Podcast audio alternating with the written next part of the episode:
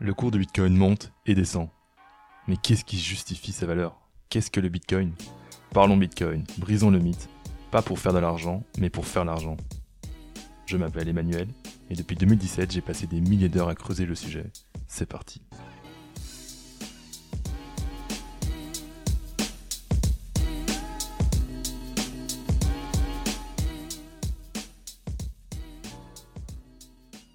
Bienvenue dans ce troisième épisode de Parlons Bitcoin. Dans cet épisode, on va parler de l'achat. L'épisode est divisé en trois parties. La première, c'est pourquoi acheter et comment gérer son risque. La deuxième, comment avoir ses propres coffres pour y mettre des bitcoins. Et la troisième, ce sera comment acheter de manière pratique.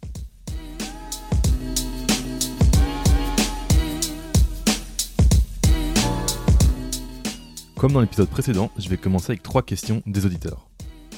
La première question, c'est Ok, euh, mais Manu, pourquoi tu proposes de mesurer le salaire en Bitcoin et pas en actions Tesla? Le principe d'avoir une action dans une compagnie, c'est d'investir. Ça veut dire que la compagnie va utiliser ton capital pour prendre des décisions plus ou moins justes pour répondre aux besoins du marché. Donc, ça t'expose à des risques, parce que le processus de décision ne peut pas être parfait. Avec le Bitcoin, c'est différent. Ton capital n'est donné à personne, c'est pas un investissement, c'est de l'épargne dans un système aux unités limitées. De plus, si tu achètes des actions, il y a forcément des tierces personnes dans la chaîne à qui tu dois faire confiance. Avec le Bitcoin, c'est toi qui les possèdes directement, tu n'as pas besoin de faire confiance à aucun tiers pour les posséder et valider que tu les possèdes. Donc personnellement, je pense que c'est plus sage de mesurer son salaire dans un système que personne ne peut influencer et dont je peux m'approprier des unités.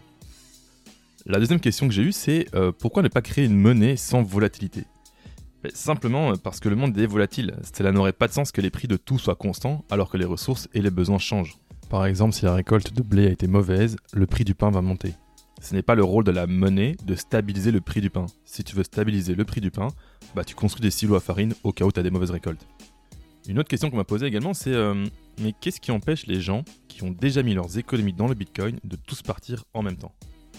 Ce qui revient un peu à poser la question, euh, que se passe-t-il si les Gaulois acharnés qui tiennent du Bitcoin décident de changer d'avis et donc que le prix chute? Alors la réponse c'est que pour que l'énergie monétaire dans le réseau Bitcoin accepte de changer, il faut que le concurrent soit robuste, éprouvé et qui permette de largement mieux stocker de la valeur que le Bitcoin. De la même manière que le Bitcoin permet de largement mieux stocker de la valeur dans le temps que ne le permet le fiat. Le fiat étant la monnaie gouvernementale qui n'a de valeur que parce qu'on décide qu'elle en a. Elle n'est pas baquée par une réserve quelconque, que ce soit de l'or ou d'autres richesses. C'est le cas des dollars américains et des euros par exemple. Et cette alternative qui serait, mettons, 100 fois meilleure que le Bitcoin, ce n'est pas quelque chose qu'on a pour le moment. Mais peut-être qu'on l'aura dans 100 ans avec, je sais pas, des nouvelles technologies. Mais je te dirais qu'à ce moment-là, on verra. Cela n'empêche pas qu'aujourd'hui, mon choix, c'est est-ce que je mets mon épargne dans le Bitcoin ou dans le fiat? J'espère que ça répond aux questions, mais si vous en avez d'autres, n'hésitez pas, laissez-moi un message sur parlonsbitcoin.com ou sur Twitter, et je ferai de mon mieux pour répondre dans les prochains épisodes.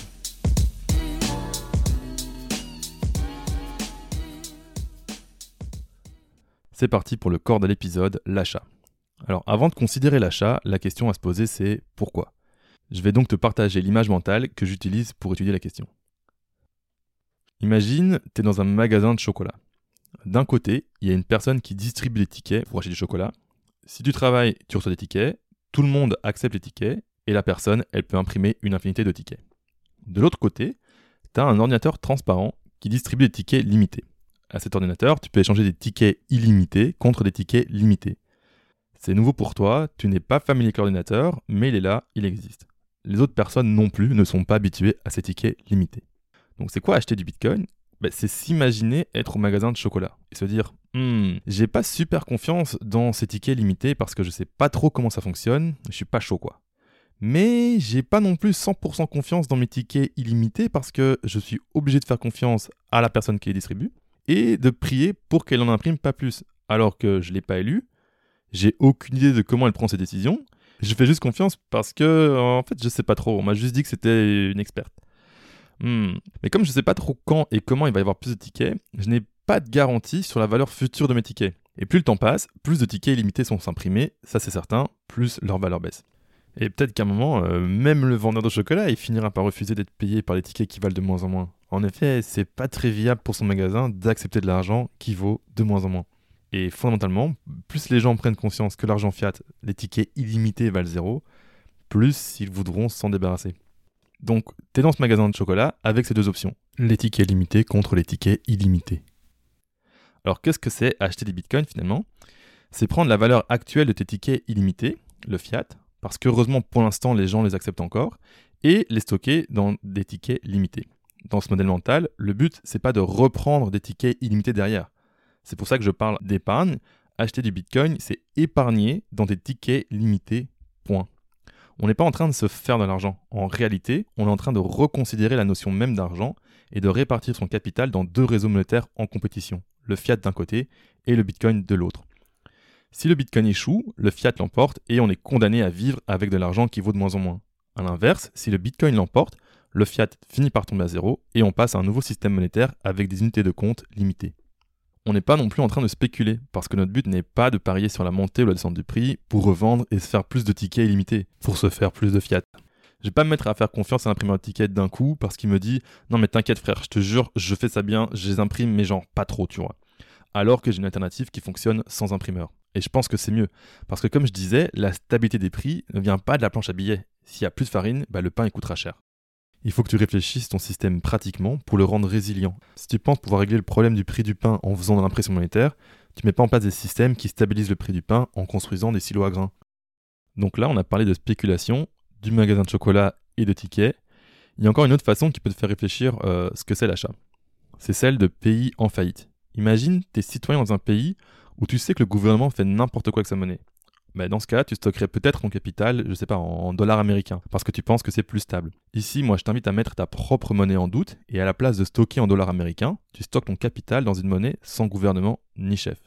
Là, tu te dis, ok, euh, cool Manu, je comprends, mais si ça se trouve, le Bitcoin, ça va pas marcher, donc qu'est-ce que je fais? Écoute, je te comprends, et euh, voici ce que je te propose. Si tu penses qu'il y a aucune chance, absolument aucune chance que le Bitcoin existe dans 10 ans, bah alors c'est simple, garde toute ton épargne en fiat et arrête-toi là, ciao bye. Si par contre tu te dis, en vrai je sais pas trop, il y a moyen que ça marche cette chose-là, si tu penses que les chances de réussite du Bitcoin sont faibles mais pas nulles, là je t'invite à considérer quel serait l'impact d'une allocation de quelques pourcents de ton épargne au Bitcoin. La question c'est, qu'est-ce que ça impliquerait par exemple de répartir mon épargne 99% fiat, 1% Bitcoin? Si le Bitcoin échoue, tu perds 1%. Bon, dommage. Par contre, s'il persiste à exister, c'est plutôt les autres 99% qui vont progressivement baisser en valeur par rapport à ton seul pourcent en Bitcoin. Et pourquoi est-ce que les 99% baisseraient en valeur? Parce que tant que le Bitcoin existe et qu'il n'a pas été détruit, bah, les Gaulois de l'épisode 2 vont continuer à acheter et à faire monter le prix. Si tu n'as pas écouté l'épisode 2, euh, bah déjà, va l'écouter. Mais plus simplement, repense au magasin de chocolat. Les irréductibles gaulois, c'est les clients qui ont décidé d'échanger tous les tickets illimités qu'ils ont contre les tickets limités. Et ces Gaulois, ils sont déterminés.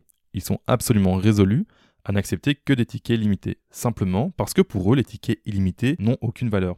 Typiquement, moi je suis payé en dollars canadiens, mais je ne considère pas que le dollar canadien ou l'euro ou le dollar a la moindre valeur. Ils sont illimités. Si tu veux 4 dollars divisé par infini dollars, ça fait 0. Donc je pense que si tu veux réfléchir à ton processus d'achat, il faut te poser la question un soir tranquille, ok, si le Bitcoin a une chance non nulle de continuer à exister, et donc que le fiat se dévalue par rapport à lui, quel pourcentage de mon épargne je lui accorde. Et là, il n'y a pas de réponse absolue. Ce qui est important, c'est que tes pensées, tes actes soient alignés.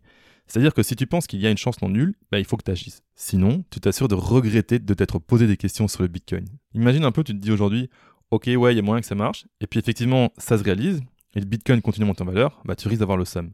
Et à l'inverse, si tu as fait ce qu'il fallait, bah, tu risques d'être très très content. Donc je pense qu'il faut que tu pousses tes réflexions jusqu'au bout. Ça se peut que tu décides d'écarter le sujet, mais il faut le faire après avoir creusé la question. Là, tu pourrais dire Ouais, mais Manu, en vrai, t'es hyper biaisé, tu veux que le prix monte, c'est pour ça que tu me dis ça. En fait, non. Tes actions impactent aucunement mon modèle mental. Que t'achètes ou pas, les unités sont limitées pareil. D'ailleurs, pour moi, si le prix monte, mon salaire en bitcoin baisse et ça m'arrange pas forcément. Si je te partage ce que je sais, c'est parce que je pense que j'ai raison et que tu peux sauver de l'argent avant que ce soit les grandes compagnies qui t'ont acheté. on a vu récemment euh, Tesla qui a acheté pour beaucoup. Peut-être un jour, Apple va venir en disant ben, Nous, on a acheté pour un milliard de bitcoin, puis le prix va monter. Donc c'est un peu ça que moi j'essaie de faire, c'est de donner les outils euh, avant que, entre guillemets, il soit trop tard. Même si en réalité, c'est jamais vraiment trop tard. Donc si je résume les dernières minutes, ici on s'est demandé pourquoi acheter. Donc pour ça, on est passé par le magasin de chocolat et la notion de ticket limité versus ticket illimité. Pour arriver à la conclusion que s'il y a une chance non nulle que le Bitcoin fonctionne, alors il faut se poser la question de l'allocation qu'on est prêt à lui donner. Mais là, je peux rien faire pour toi, il faut que tu fasses cette voir, que tu regardes qu'est-ce qui est correct pour toi en fait. Maintenant, admettons que tu as fait tes devoirs, que tu as décidé d'allouer un pourcentage de ton épargne au Bitcoin. La question maintenant, c'est comment je fais?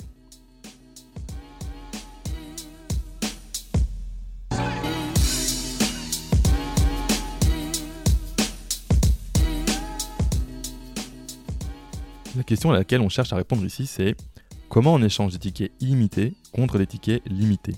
Pour commencer, il faut se souvenir de ce qu'est le Bitcoin à la base. Ce sont des coffres transparents sur Internet qui contiennent des morceaux de Bitcoin.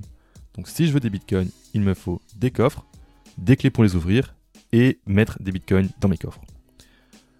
Pour comprendre ce que c'est d'avoir des coffres et des clés, on va utiliser une analogie d'île au trésor. Imagine tu es à la plage. Devant toi, il y a un vaste océan et à l'horizon, tu vois des îles. Tu sais que c'est des îles au trésor, mais il n'y a pas de bateau pour y arriver. Heureusement, il y a un téléporteur. Si tu veux au téléporteur, tu peux entrer les coordonnées GPS d'une île et t'y rendre. Tu rentres les coordonnées GPS, papa, piou, piou, piou, boum, t'es téléporté sur l'île. Et là, tu vas voir une île qui ressemble à toutes les autres îles. Et qu'est-ce que tu vas trouver? Tu vas trouver des trésors. Tu vas trouver plein de coffres avec plein de clés. Le problème de ces coffres, c'est qu'ils sont vides. Mais c'est déjà un bon début, ok? Parce que ces coffres, ils ont des adresses sur le coffre, ce serait écrit par exemple 4244XYZ. Ça, ce serait l'adresse d'un coffre. Il est vide, mais tu as les clés. Donc ça veut dire que si tu demandes à quelqu'un de t'envoyer des bitcoins dans ce coffre-là, à cette adresse, toi, tu sais que tu as la clé, tu vas être capable de les envoyer à quelqu'un d'autre par après. Donc, pour avoir des coffres et des clés, il faut juste avoir sa propre île. Comment est-ce qu'on fait? On met des coordonnées GPS dans un téléporteur. Mais ce qu'il faut savoir, c'est que ce téléporteur, il traite toutes les personnes de manière totalement équitable. C'est-à-dire que ce soit toi qui entre les coordonnées GPS ou quelqu'un d'autre, il va téléporter au même endroit. Donc si tu partages les coordonnées de ton île à quelqu'un, bah, il va pouvoir accéder à tes coffres et à tes clés. Donc il faut, pour avoir tes propres coffres personnels, si tu veux, avoir des coordonnées GPS qui sont extrêmement uniques. Et comment faire pour avoir une île qui nous est unique? On va utiliser les propriétés mathématiques du Bitcoin.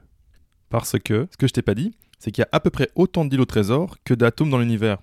Ça veut dire quoi? Ça veut dire que si tu en prends une au hasard parmi toutes les îles possibles, bah, il n'y a quasiment aucune chance que quelqu'un retombe sur la même île que toi. Il faudrait que tu choisisses un atome au hasard dans l'univers, puis ton voisin il va choisir un atome au hasard dans l'univers et qui retombe sur le même atome que toi. Donc si tu veux, les chances sont quasiment nulles.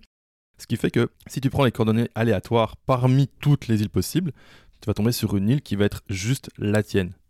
Bien sûr, si tu partages les coordonnées de ton île avec quelqu'un, il va pouvoir prendre le téléporteur et aller sur les mêmes îles que toi, et puis il va trouver les mêmes clés, parce que les clés restent sur l'île, les coffres sont sur l'île. Ces coordonnées GPS uniques, ce nombre aléatoire euh, parmi euh, un nombre incalculable d'îles, c'est ce qu'on appelle la souche. Donc c'est un chiffre, ce sont des coordonnées si tu veux. Tu peux en générer autant que tu veux parce que tu sais qu'il y a plein d'îles, donc tu pourrais avoir plusieurs souches si tu veux, tu pourrais avoir autant d'îles au trésor qui te plaît. Mais le truc, c'est que sur chaque île au trésor, tu peux avoir autant de coffres qui te plaît. Donc tu pourras avoir 10 îles et 10 coffres ou une île et 100 coffres. C'est un peu au choix. Alors en pratique, il euh, n'y a pas de téléporteur en vrai. en pratique, tu vas télécharger une application ou un logiciel qui va le faire pour toi. Le logiciel qu'on va appeler le wallet ou portefeuille en français, tu vas lui dire voici mes coordonnées GPS, voici ma souche. Et l'application va se configurer sur ton île au trésor. Donc ça va c'est comme si elle te téléportait sur ton île.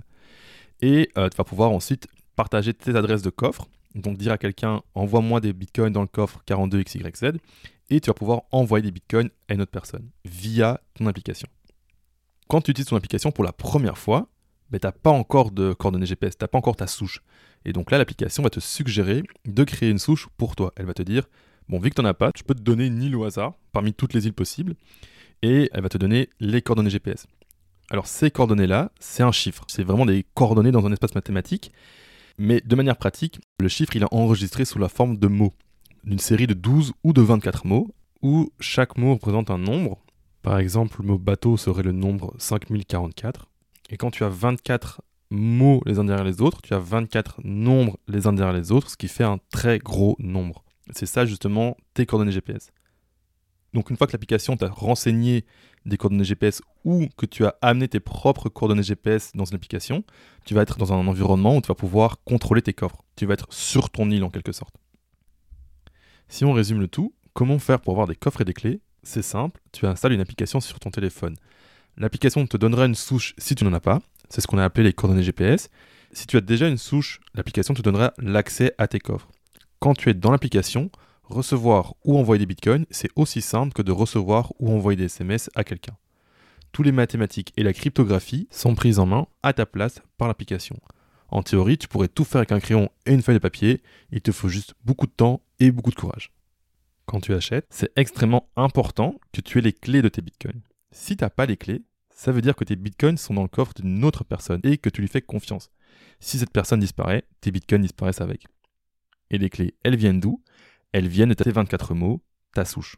Si tu n'as pas noté tes 24 mots en utilisant ton app, ça veut dire que tu pas les clés et donc pas les bitcoins. Pratiquement, je te recommande pour Android de télécharger Samurai Wallet et sur iOS de télécharger Blue Wallet.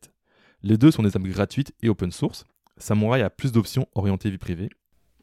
Je ferai un épisode plus détaillé sur les différents types de wallets qui existent, mais pour l'instant, tu peux voir le wallet sur téléphone comme un portefeuille. Tu vas pas mettre 10 000 euros dedans, mais pour mettre 10, 20 ou 50 euros, c'est acceptable. Et si tu préfères faire ça sur ton ordinateur, je te recommande Wasabi Wallet, disponible sur Linux, macOS et Windows. Je mettrai les liens dans les notes de l'épisode sur parlonsbitcoin.com. Une fois que tu as installé ton application, tu vas pouvoir générer tes 24 mots, tes coffres et les adresses de tes coffres sous la forme de QR code. L'adresse d'un coffre, c'est un petit peu comme une adresse email. Donc quand tu écris à ton ami, bah, tu lui envoies un email à son adresse. C'est pareil avec le Bitcoin. Quand tu envoies des Bitcoins à ton ami, tu lui envoies des bitcoins à son adresse simplement en scannant le QR code de son application. Donc ton application, c'est un peu comme une boîte mail. Une fois que tu es dedans, tu vois tous les bitcoins reçus dans tes adresses par le passé et tu pourrais écrire un nouvel email entre guillemets, c'est-à-dire envoyer tes bitcoins à d'autres adresses. Donc si on récapitule, tu as une souche qui t'amène sur ton îlot trésor où il y a tes coffres et tes clés, et de là tu peux faire des transactions de bitcoin, donc en envoyer ou en recevoir. La souche, c'est la chose la plus importante. Donc tu veux jamais mettre ces mots sur internet, dans un email, un SMS ou dans un drive. Si tu te fais hacker ton drive et que tu as noté tes 24 mots, tu vas te faire voler tes bitcoins. La souche doit rester hors ligne tout le temps. La souche doit rester hors ligne tout le temps. c'est vraiment la, racine de tous tes coffres et de toutes tes clés. Question Ils sont où tes bitcoins? Ben, C'est un peu comme les emails. En réalité, tes emails, ils sont dans un serveur sur internet. Les bitcoins, c'est pareil. Ils sont dans le cloud. Ils sont dans la blockchain qui est la base de données des bitcoins. La blockchain dit qui a combien de bitcoins. La blockchain, elle n'est pas dans un serveur à la Google, elle est recopiée dans des milliers de petits serveurs, ce qu'on appelle des nœuds. Ça veut dire que ton voisin peut avoir une copie de la blockchain, euh, ta grand-mère peut avoir une copie de la blockchain, n'importe qui peut l'avoir. Donc il y a plein de réplications de cette copie. Mais vraiment, les bitcoins sont dans cette base de données. C'est dans ce cloud, si tu veux. Donc ton téléphone, quand il veut savoir combien il y a de bitcoins sur tes adresses, ce qu'il fait, c'est qu'il va lire la blockchain de Blue Wallet ou de Samurai. Donc il dit à Blue Wallet euh, Bonjour Blue Wallet, j'aimerais savoir combien il y a de bitcoins sur cette adresse. Blue Wallet lit dans sa base de données de bitcoin combien il y a de bitcoins dans cette adresse et te le renvoie l'information. Donc il dit En fait, tu avais 55 bitcoins. Tu pourrais aussi lire ta propre blockchain si tu avais une copie à la maison. Donc maintenant qu'on a notre application, on a nos coffres, nos adresses, on va pouvoir passer à la suite et acheter du Bitcoin direction le magasin.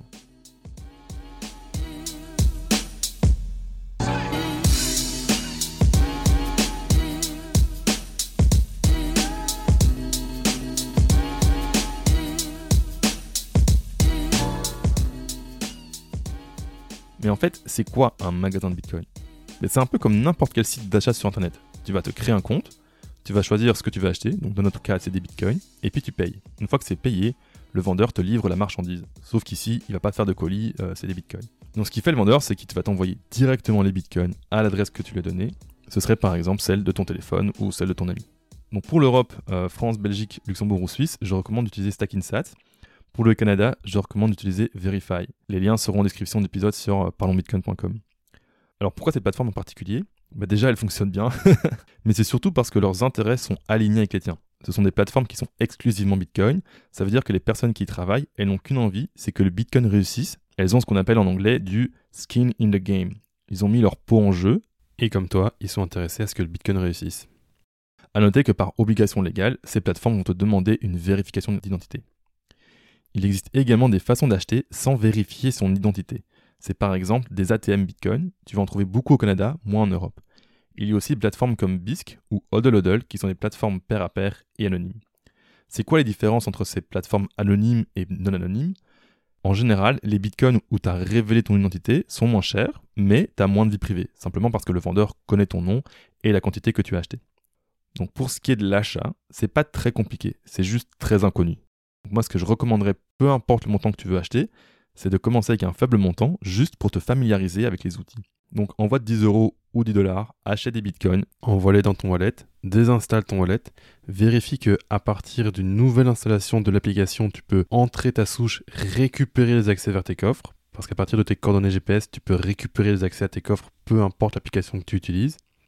Il faut que tu te dises que la première fois, ça va te prendre un bon 20 minutes, peut-être même plus parce qu'il y a une phase d'apprentissage. Mais bonne nouvelle, une fois que tu as appris, ça s'oublie pas, c'est comme le vélo.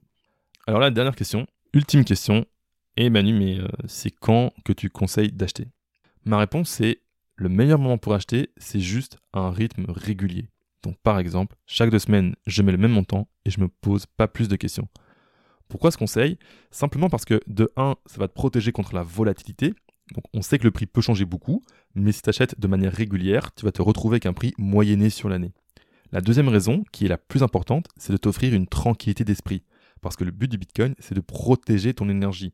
Si tu passes ton temps à regarder le prix et à te poser des questions, ah mince, j'aurais dû acheter il y a une semaine, oh, il faut que j'achète avant demain, etc., etc., etc., en fait, tu es en train de dissiper ton énergie et pour pas grand chose, parce que tu auras beau regarder la courbe du prix, tu pourras pas deviner ce qui va se passer. Donc pour ce qui est du meilleur moment pour acheter, c'est toujours de manière régulière. Ça sert à rien, vraiment, d'essayer de prédire le marché. D'autant plus qu'il faut savoir que si tu vends tes bitcoins et que tu as fait un gain ou une perte, dans la plupart des pays, c'est un acte imposable. Donc je déconseille de faire des achats-ventes juste pour le plaisir de spéculer, parce que ça va être un casse-tête pour les impôts.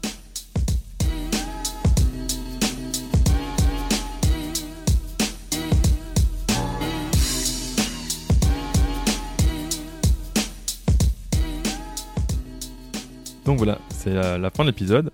Euh, si on reprend ce qu'on a fait dans les grandes lignes, on a commencé par visiter le magasin de chocolat pour comprendre qu'il y avait des tickets illimités et des tickets limités. On a parlé un petit peu de ce que signifiait acheter, donc échanger des tickets illimités contre des tickets limités. On a parlé de la spéculation, expliqué qu'on n'est pas vraiment en train de spéculer parce qu'on ne veut pas récupérer des tickets illimités derrière. On a parlé de comment gérer le risque, donc que faire si ça marche pas. Donc c'est pour ça que là on parle de mettre un pourcentage fixe de ton capital en Bitcoin et pas tout. On a parlé de la souche et ce que ça présente, c'est-à-dire l'accès à tes coffres et tes clés. On a expliqué où étaient les bitcoins. On a expliqué les différentes voies d'achat pour acheter les bitcoins. Donc il y a des plateformes qui te servent à faire ça. Et enfin, on a parlé de quand acheter. J'espère que ça démystifie un petit peu tout ça et que tu as pris du plaisir. Donc bonne chance, commence avec des petits montants, euh, te stresse pas au début, il faut euh, prendre le temps de maîtriser ce qu'on fait. Si cet épisode t'a plu, je t'invite à aller sur parlonsbitcoin.com pour t'inscrire à l'infolettre, comme ça tu pourras être tenu au courant des prochaines sorties, et ça me permettra d'avoir un canal de communication avec toi.